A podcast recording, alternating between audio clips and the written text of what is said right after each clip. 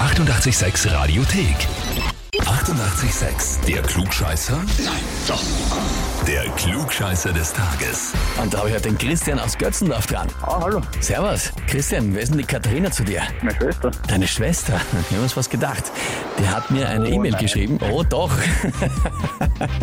Und zwar, ich möchte den Christian zum Klugscheißer des Tages anmelden, weil er es absolut verdient und tatsächlich meint, er weiß alles besser und mich vor zwei Jahren auch schon angemeldet hat. Danke. Ah, Gott, das ist schlechter Scherz. Ich bin ja überrascht, dass er sich zwei Jahre mit der Rache Zeit lässt. Normal ist das so, kriegen innerhalb von ein paar Tagen die Rückanmeldungen, zwei Jahre.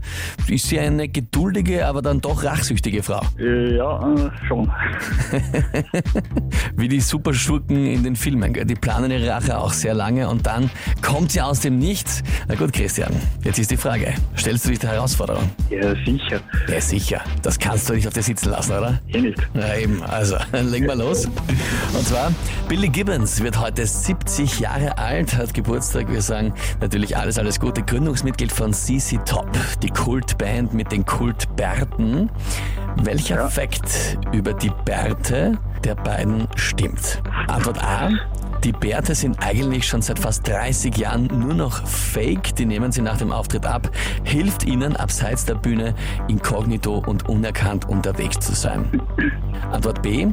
Die Bärte rühren von einer hohen Hautsensibilität, die Gibbons und Dusty Hill zufällig beide haben und die extrem starken Rasurbrand auslöst. Oder Antwort C. Dieser Look, diese Bärte sind unabhängig voneinander bei beiden entstanden. Die haben Ende der 70er eine zweijährige Bandpause gehabt. Und Billy Gibbons und Dusty Hill sind sich danach wieder begegnet, haben sich gesehen und haben festgestellt, dass sie beide unabhängig voneinander sich so einen Vollbart haben wachsen lassen und dann haben sie gesagt, na gut, dann machen wir's so. Äh, ich ich glaube, C. Du glaubst C, I- Irgendwie schon, ja. dass die unausgemacht voneinander beide auf die Idee gekommen sind, den Look zu machen. Ja, ja weil es, es gibt so Zufälle, denke ich mal. Lieber Christian, hat's die Katharina eigentlich damals geschafft? Ja, Wirklich, die ist Klugscheißer des Tages geworden. ja, und ich nicht, ne? Das wäre jetzt natürlich bitter, wenn jetzt nur sie Klugscheißer wird und du es nicht schaffst.